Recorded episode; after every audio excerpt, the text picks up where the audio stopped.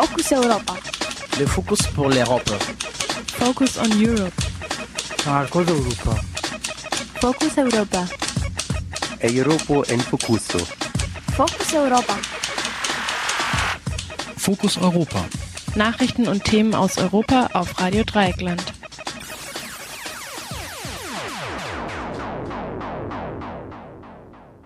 Herzlich willkommen zu Fokus Europa, dem Infomagazin produziert von Radio Dreieckland. Am Mikrofon und verantwortlich für die Sendung ist Jan. Wie immer haben wir zwei Beiträge, und zwar äh, von meiner Kollegin Caro über die Neuregelung des Asylrechts Dublin II. Heute debattiert das EU-Parlament darüber und stimmt morgen ab. Dazu äußert sich, sich im Gespräch mit Caro der Europareferent von Pro Asyl, Karl Kopp. Dieser Beitrag trägt den Titel Eine Fortsetzung des Übels. Im zweiten Beitrag geht es um die Annahme eines verschärften Asylrechts in der Schweiz durch die Schweizer Stimmbürger und Stimmbürgerinnen. Unsere Kollegin Laura sprach mit Morino Casasola, dem Vorsitzenden der Organisation Solidarité Sans Frontières. Doch zunächst die Fokus Europa Nachrichten.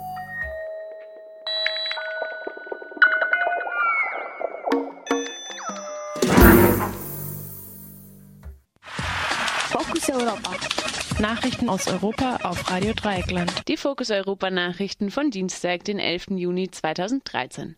Chance vertan bei der Asylreform.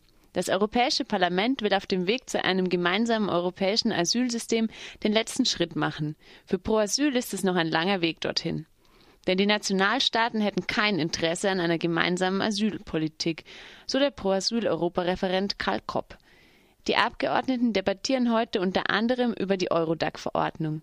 Es geht um den Zugriff auf die Fingerabdrücke von Asylsuchenden und Migrantinnen, welche die Datenbank Eurodac speichert. Außerdem soll die bisherige Dublin-II-Regelung durch eine neue ersetzt werden, Dublin III. Dublin II legte fest, dass derjenige Mitgliedstaat für den Asylantrag zuständig ist, welchen der Schutzsuchende zuerst betreten hat. Doch auch bei der Neuregelung gewähre die EU den Schutzsuchenden keine freie Wahl des Asyllandes, so Karl Kopp. Nicht nur Pro Asyl bemängelt das neue System, sondern auch die Europaabgeordnete der Grünen, Ska Keller. Ursprünglich war die Idee, ein europäisches Asylsystem aufzubauen, das die Asylstandards in allen europäischen Ländern vereinheitlicht. Da müssen wir leider feststellen, als Grüne, das ist überhaupt nicht gelungen. Standards, die bisher auf niedrigem Niveau waren, werden auch weiter niedrig gehalten. Es gibt keine besseren Standards für Flüchtlinge, obwohl wir sehen, dass in vielen, vielen Ländern, wenn nicht in allen EU-Ländern, unglaublicher Bedarf da ist, die Situation für Flüchtlinge zu verbessern.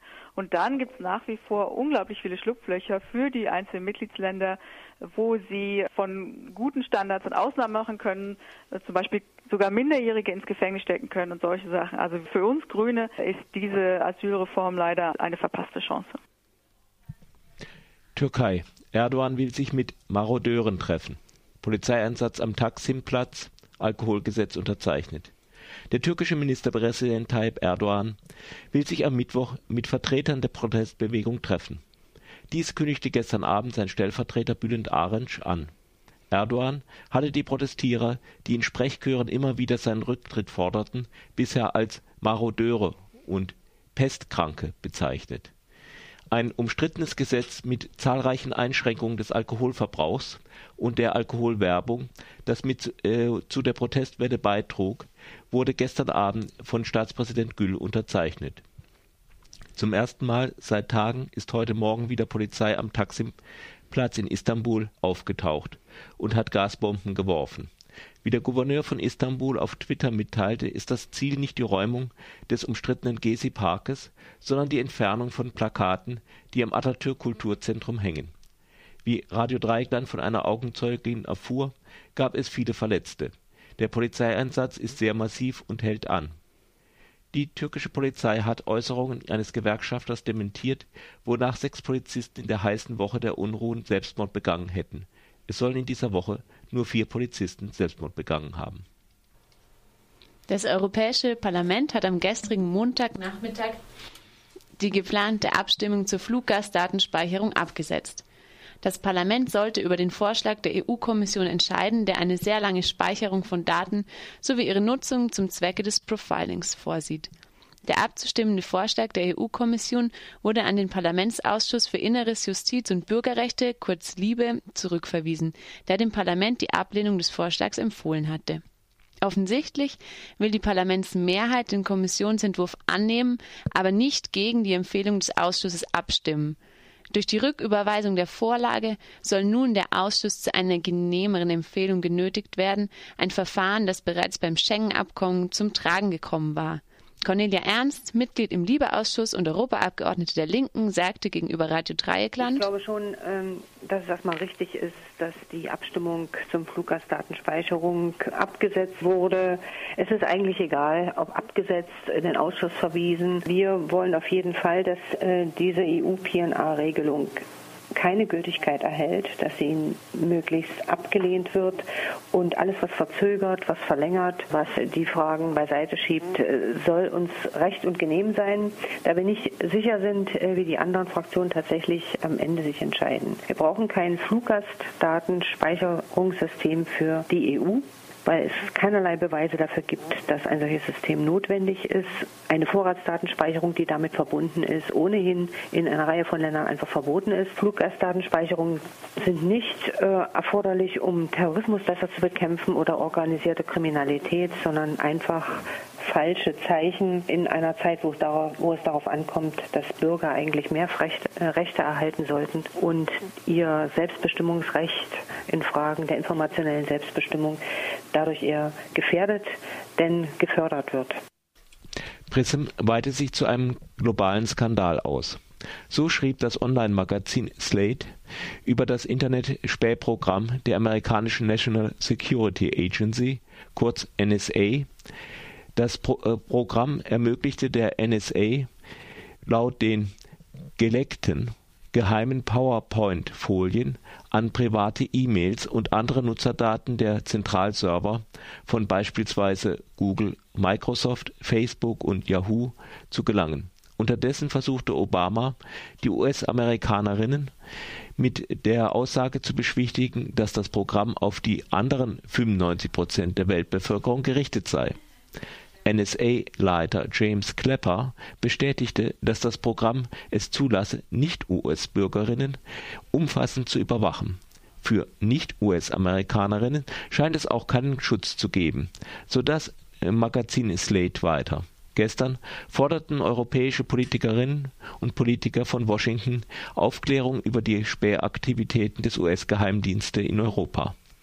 Sophia Intfeld äh, eine Ab äh, Europaabgeordnete aus Dänemark kritisierte, dass die Regierung buchstäblich alles über uns wisse und dass wir unfähig seien, dies wirksam demokratisch zu kontrollieren. Ebenfalls gestern sollte der britische Außenminister William Hague vor dem Unterhaus Stellung beziehen zu den Vorwürfen, dass auch der britische Geheimdienst PRISM genutzt habe. Der Minister lehnte eine genaue Erläuterung der Rolle Großbritanniens ab, und zwar mit dem Hinweis auf das Geheimhaltungsgebot. Die Kommission darf weiterhin geheim mit der Wirtschaft verhandeln. Dies besagt ein Urteil des Europäischen Gerichtshofs in Luxemburg. Geklagt hatte die NGO Corporate Europe Observatory. Die Organisation hatte versucht, Informationen und Protokolle zu Sitzungen über ein Freihandelsabkommen mit Indien zu erhalten, was die EU-Kommission abgelehnt hatte. Corporate Europe Observatory wollte allen, vor allem Informationen über sogenannte Arbeitsgruppen zum Marktzugang, bei denen die EU-Kommission mit Industrievertreterinnen Freihandelsabkommen und sonstige wesentliche außenpolitische Entscheidungen bespricht. Der EuGH folgte der Argumentation der Kommission, der zufolge die Industrievertreterinnen lediglich als sogenannte Expertinnen in die Vorbereitung des Abkommens eingebunden gewesen seien, es sich also nicht um geheime Verhandlungen mit der Wirtschaft handele. Das Urteil kann noch angefochten werden. Neben Nichtregierungsorganisationen beklagt auch das Europäische Parlament immer wieder mangelnde Transparenz bei Verhandlungen der EU-Kommission. Der heutige 11. Juni ist der internationale Tag der Solidarität mit Eric äh, McDavid, Mary Mason und anderen langzeitinhaftierten Anarchistinnen und Anarchisten. Eric McDavid und äh, Mary Mason wurden 2006 und 2008 festgenommen und zu 22 und 20 Jahren Haft verurteilt. Vor allem in den USA, aber auch in europäischen Städten wie Thessaloniki, Prag, äh, Madrid oder London finden heute Veranstaltungen statt, zum Beispiel Demonstrationen, Filmvorführungen oder Workshops zu, zum Briefeschreiben an Gefangene. In London gibt es den Carnival Against Capitalism.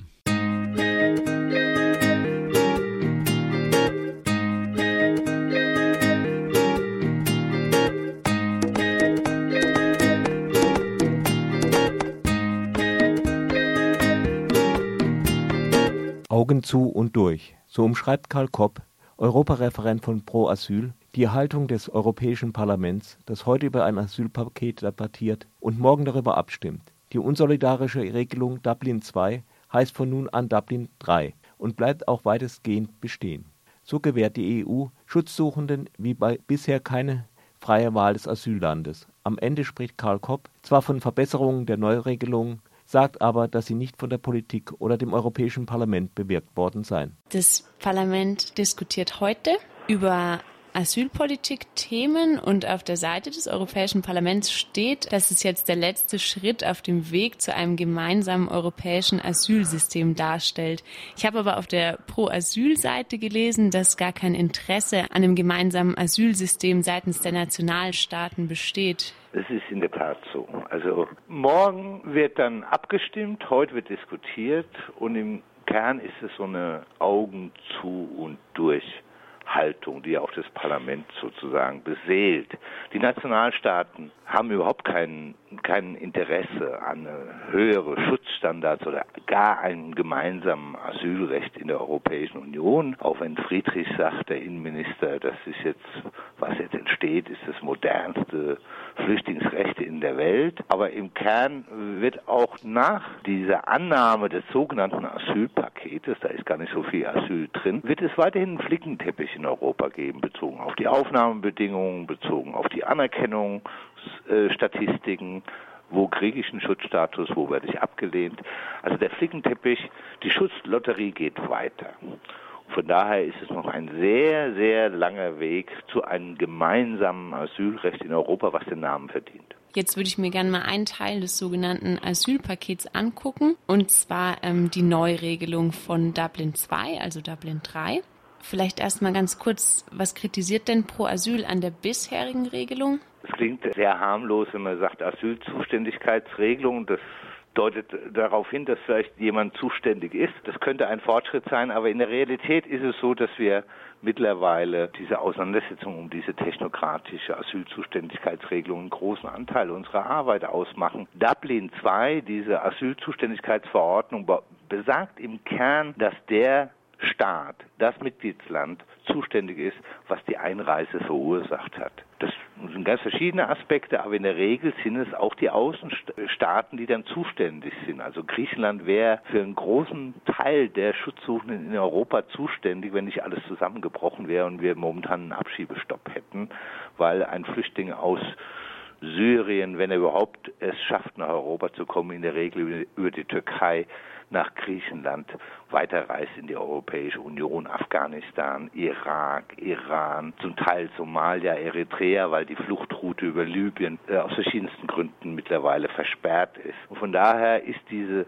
Asylzuständigkeitsregelung schon von ihrer Konstruktion her einmal völlig inhuman, aber sie ist auf jeden Fall unsolidarisch, weil sie überhaupt keinen Mechanismus der gemeinsamen Aufnahme hat nach anderen Kriterien, sondern einfach den geografischen Zufall als sehr maßgebliches Kriterium ausmacht. Das wird auch mit Dublin 3 im Kern so bleiben. Deshalb ist auch Dublin 3 eine Fortsetzung dieses Übels. Für Schutzsuchende bedeutet Dublin II und auch Dublin III, dass Europa ihnen nicht gewährla, äh, gewährt die freie Wahl ihres Asyllandes, sondern sie werden eben hin und her geschoben. In Dublin II Kontext werden Tausende von Asylsuchenden nach Aufgriff inhaftiert und nach einem Dublin-Verfahren in ein anderes Land überstellt.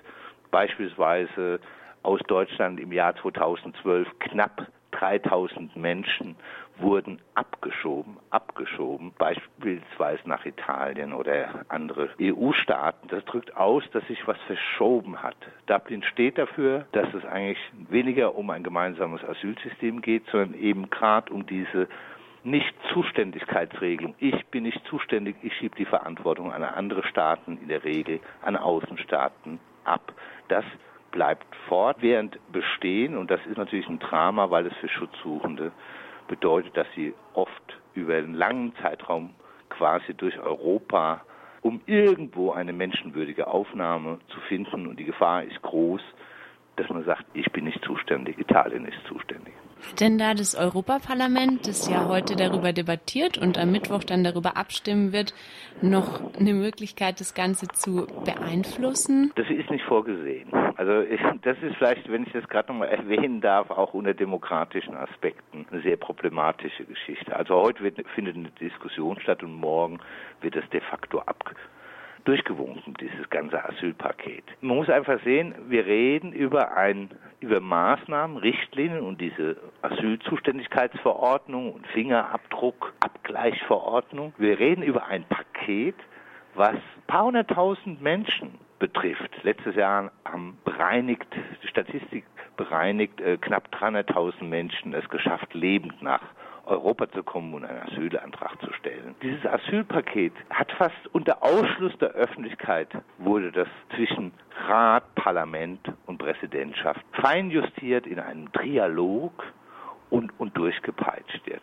Erst verspätet, sollte schon viel früher stattfinden, 2010, weil wir keine Lust auf diese Asylstandards hatte, die höher sein sollte, weil Länder wie Deutschland und andere massiv liberalere Vorschläge bekämpft haben, ist es jetzt quasi kurz vor Ladenschluss, ich habe vorhin gesagt, Augen zu und durch, wird einfach nur durchgewunken, Hauptsache es kommt, man kann es abfeiern, aber es gibt keinen Grund zu feiern für, für Schutzsuchende, weil die Verbesserungen sind sehr gering. Aber das Verschärfungspotenzial in diesem Asylpaket ist relativ groß. Das Europaparlament hat immer gesagt, wir wollen mehr Solidarität in der Europäischen Union, auch bei der Flüchtlingsaufnahme. Aber in Dublin haben sie keinen Solidarmechanismus eingebaut.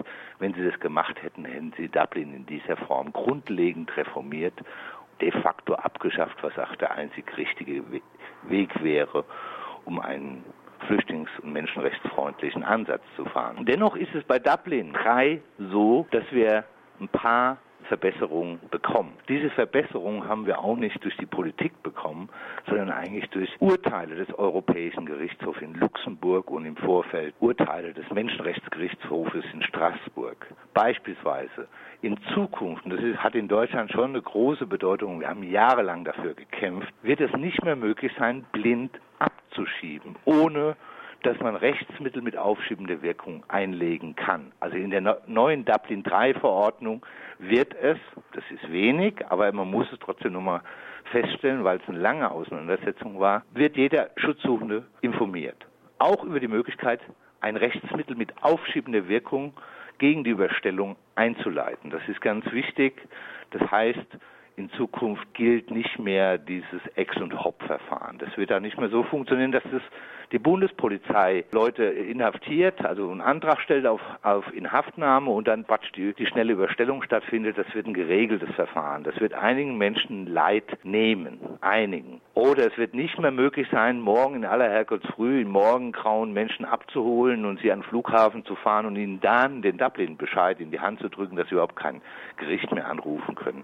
Diese Praxis wird zum Glück beendet. Ne, damit wird auch in Deutschland ein Stück Rechtsstaatlichkeit an der Stelle wieder eingeführt, wieder eingeführt. Das ist keine revolutionäre Entwicklung, sondern wie ich gesagt habe, durch die höchsten Gerichte wurde das eigentlich vorgegeben. Die Politik hat nicht menschenrechtlich gestaltet, auch nicht das Europaparlament, sondern folgt Grundsatzurteilen des Europäischen Gerichtshofs in Luxemburg. Ein letzter Punkt. Letzte Woche hat der EuGH, der Gerichtshof in Luxemburg, auch klargestellt, dass bei Minderjährigen in Zukunft sozusagen die letzte Asylantragstellung zählt. Das heißt, diese Abschiebung von Minderjährigen, äh, beispielsweise von Deutschland nach Italien, ist damit eigentlich beendet, weil wenn es ein Minderjähriger schafft, nach Deutschland zu kommen, gilt, ist der letzte Antrag, der wäre dann in Deutschland maßgeblich. Das sind kleine Errungenschaften, die hart erkämpft wurden und dafür haben auch viele Schutzsuchende vorher sehr viel Leid erfahren. Für viele kommt es zu spät. Aber das sind die Errungenschaften, die eigentlich vor Gericht erstritten wurde. Die Politik hatte keinerlei Interesse, diesen menschenrechtlichen Standard selbst zu formulieren.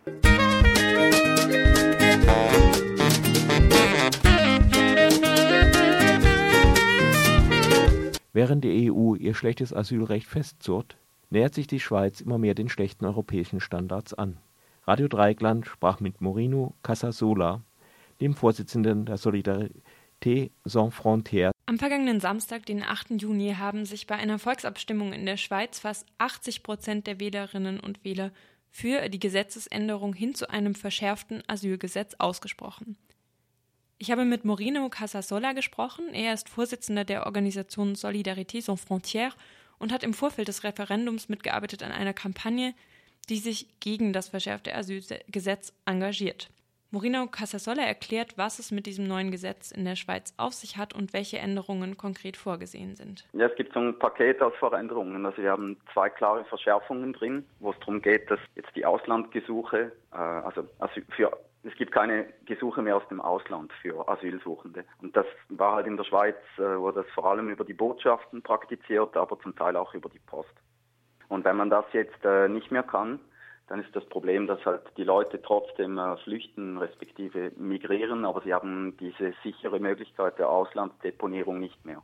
Und das führt direkt dazu, dass zum Beispiel die, die, die ganze Schlepper-Szene sich daran stärkt und so weiter.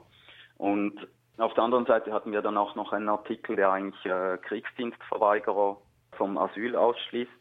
Und auch da muss man sagen, das sind äh, klare Verschärfungen, selbst wenn es heute in der Praxis noch nicht ganz klar ist, äh, ob jetzt die Leute dann Asyl bekommen, wenn sie das, also wenn sie diesen Antrag stellen oder eine vorläufige Aufnahme. Es gibt dann Juristenstreit, aber unterm Strich kann man sagen, dass Leute vom Flüchtlingsbegriff ausgeschlossen werden. Und das sind so die, die, die klaren Verschärfungen. Und auf der anderen Seite war es dann äh, eine umstrittene Vorlage, die eigentlich ähm, so getan hat, wie wenn sie die Asylverfahren beschleunigen würde. Und der große Irrtum dabei war, aber ist eigentlich, dass das eigentlich dann erst in der Zukunft passiert. Also wir sind in der Schweiz im Moment in einer Situation, wo wir drei Gesetzesrevisionen miteinander eigentlich besprechen und die ineinander verzahnt sind. Und die Leute haben ein bisschen den Überblick verloren. Sind denn jetzt in dieser Änderung auch Maßnahmen bzw. Veränderungen enthalten, die jetzt die konkreten ja, Aufenthaltssituationen von Flüchtlingen in der Schweiz betreffen? Also nicht nur die, die Aufnahmeverfahren mhm. quasi oder die Asylverfahren? Mhm. Ja, das gibt es schon. Also wir haben dann auch noch einen Artikel drin, der quasi ähm, sogenannte renitente Asylsuchende, also in Anführungszeichen renitent, äh, in neuen besonderen Zentren, wir sprechen zum Teil von Lagern, unterbringen möchte. Da geht es um eine ganz kleine Zahl von Asylsuchenden. Das sind wahrscheinlich kaum 100 in der ganzen Schweiz. Und das zum Propagandaartikel. Also da geht es irgendwie darum, dass äh, in den letzten zwei, drei Jahren nach dem äh, arabischen Frühling mehr Leute aus Nordafrika in die Schweiz gekommen sind. Und da haben sich viele Leute in der Bevölkerung gestört gefühlt, weil die dann äh, sich nicht so betragen in der Öffentlichkeit, wie man das gerne hätte. Und da hat man jetzt so einen Willkürartikel kreiert, der dazu führt, dass man die Leute eigentlich auf relativ willkürlicher Basis ähm, in besonderen Zentren unterbringen kann. Und auf der anderen Seite gibt es eben die Geschichte mit dem mit den Auslandgesuchen oder diesem Botschaftsasyl, da wird konkret sehr viel schwieriger für Leute, die schon in der Schweiz sind, zum Beispiel ihre Familienangehörigen nachzuziehen. Das äh, wird dann sich noch bewahrheiten. Die Gegner haben das bestritten bislang. Äh, wir hoffen, dass es vielleicht trotzdem nicht so ist, aber die juristische Praxis zeigt eigentlich, dass es so sein wird, ja. Und das ist mitunter etwas vom, vom Schlimmsten, das, äh, das einem passieren kann als Flüchtling, wenn man die Familienangehörigen nicht mehr nachziehen kann. Eigentlich. Jetzt war das ja, genau, also auch in den internationalen Medien irgendwie relativ groß, sodass es eben so eine äh, große Mehrheit in der Schweiz jetzt für diese Verschärfungen gab. Vielleicht kannst du ein bisschen beschreiben, wie so im Allgemeinen so die Stimmung, was quasi Asylthematik, Migrationsthematik ähm, in der Schweiz angeht, also was für Diskurse es vielleicht da momentan gibt? Ja, in der Schweiz sind wir eigentlich seit 20 Jahren, mehr oder weniger, sind wir in einer Art Zuwanderungsdebatte. Also wir sind ja nicht in der EU. Und äh, deshalb verflechten sich die, die Migrationsthemen äh, in der Schweiz ständig mit dem äh, EU-Beitrittsthema oder eben Nicht-Beitrittsthema auch noch. Das heißt, wir haben eine Zuwanderung in die Schweiz aus dem äh, Schengen-Raum, aus dem ganzen EU-Raum. Und dann haben wir eine Zuwanderung außerhalb dieses Raums. Und in der Schweiz haben wir dann das Zwei-Kreise-Modell, das eben sagt, okay, Personenfreizügigkeit für die Leute aus dem EU-Raum, aber alle anderen sollen bitte nicht kommen. Und das führt eigentlich dazu, dass dann im Asylbereich eine komplette und permanente Überhitzung stattfindet. Also die meisten Leute, die außerhalb vom, vom, vom EU-Raum in die Schweiz kommen wollen, die haben eigentlich nur noch die Möglichkeit, ein Asylgesuch zu stellen oder dann äh, irregulär in die Schweiz einzuwandern. Und deshalb sind wir eigentlich mittlerweile in einer sehr, sehr krassen Missbrauchsdebatte angekommen. Also man unterstellt fast jedem Flüchtling, der in die Schweiz kommt, dass das Missbrauch sei. Also selbst, ich habe manchmal den Eindruck, man müsste in die Schweiz kommen mit, mit äh, der, Red, äh, der Gatling Gun direkt neben dem Kopf, um zu beweisen, dass man wirklich Flüchtling ist. Und dieses Misstrauen zieht sich dann durch, äh, durch alles hindurch und das führt dann halt wahrscheinlich auch zu solchen Entscheiden, wie wir ihn jetzt gehabt haben. Also die Vorlage war an sich nicht so wahnsinnig kompliziert. Es sind klare Verschärfungen, wieder einmal mehr gegen Asylsuchende. Aber die Leute stimmen dann eigentlich über eine recht simple Frage ab, die heißt, haben wir zu viele Ausländer, haben wir zu viele Asylsuchende? Und eine Mehrheit der Leute in der Schweiz findet im Moment ja, wir haben sehr, sehr viel Ausländer und sehr viel zu viele Asylsuchende wahrscheinlich. Und dann gibt es immer diese, ja, diese, diese ungenauen Abstimmungen und diese Ressentiments, die im Endeffekt eine Mischung sind aus Fremdenfeindlichkeit und äh, Abschottung so grob gesagt. War denn dann, also du hast ja in einer äh, Kampagne jetzt mitgearbeitet, die sich eben mhm. äh, für quasi Nein zu diesem neuen äh, genau. Gesetz ausgesprochen hat. War das für euch dann schon abzusehen, dass diese ähm, Abstimmung so krass ausgeht, dass so eine große Mehrheit sich für diese Verschärfung ausspricht? Ja, das ist eben schwierig zu beurteilen. Also von der Ausgangslage war es, ich sag mal, es war relativ klar, dass wir wahrscheinlich verlieren würden. Und dann gab es eine umstrittene ähm, Debatte darüber, ob jetzt in dieser speziellen Vorlage das Ergebnis äh, möglicherweise sehr, sehr schlecht ausfallen könnte. Und das hat damit zu tun, dass äh, im Moment das äh, Departement, welche, also das Justizdepartement in der Schweiz von einer Sozialdemokratin geführt wird, also von Frau Sommaruga, der Bundesrätin. Und wenn natürlich ähm, jetzt äh, eine Sozialdemokratin diese Vorlage verteidigt, was sie gemacht hat, und zwar relativ oder sehr, sehr offensiv in der Öffentlichkeit, dann führt es das dazu, dass ähm, schlussendlich viele Leute, die normalerweise wahrscheinlich ein Nein eingelegt hätten in die Urne, ähm, zusätzlich verwirrt waren, der Bundesrätin gefolgt sind und gedacht haben, ja gut, das ist eine Sozialdemokratin, die macht das sicher nicht schlecht, also sind das möglicherweise gar nicht so herbe Verschärfungen, sondern äh, tatsächlich Beschleunigungen. Das war auch die Argumentation der, der Bundesrätin ständig, äh, ständig. Und ich denke, das hat mitunter dazu geführt, dass dann halt nur 21 Prozent statt äh, wie ja in den vergangenen Abstimmungen waren es irgendwie zwischen 30 bis 35 Prozent, die das jeweils abgelehnt haben. Und das ist schon ein starker Faktor, der das wahrscheinlich in diese Richtung beeinflusst hat. Gleichzeitig kann man auch noch sagen, oder muss man sagen, dass halt die, die, die die Rechtspopulisten, also die, die Schweizerische Volkspartei, die waren überhaupt nicht aktiv. Die Vorlage kam eigentlich aus der politischen Mitte, also der rechtskonservativen Mitte. Und somit hat äh, für viele Leute auch ein klarer Gegner gefehlt, gegen den man abstimmen hätte können. Und das Bedauerliche ist ein bisschen, dass die Leute lieber gegen jemanden abstimmen als für die Rechte von Asylsuchenden. Vielen Dank an Morino Casasola von der Organisation Solidarité Sans Frontières. Mit ihm habe ich über das neue Asylgesetz in der Schweiz gesprochen. Wer sich genauer informieren möchte, findet weitere Informationen auf der Seite asyl.ch.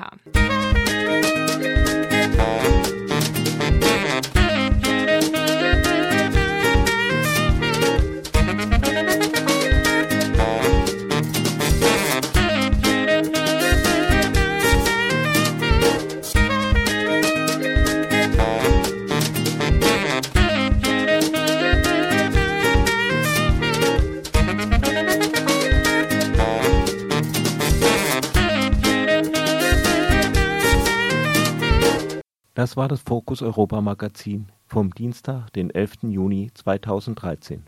Produziert von Radio Dreieckland. Es verabschiedet sich Jan. Das war Fokus Europa von Radio Dreieckland. Produziert mit finanzieller Unterstützung des Europäischen Parlaments.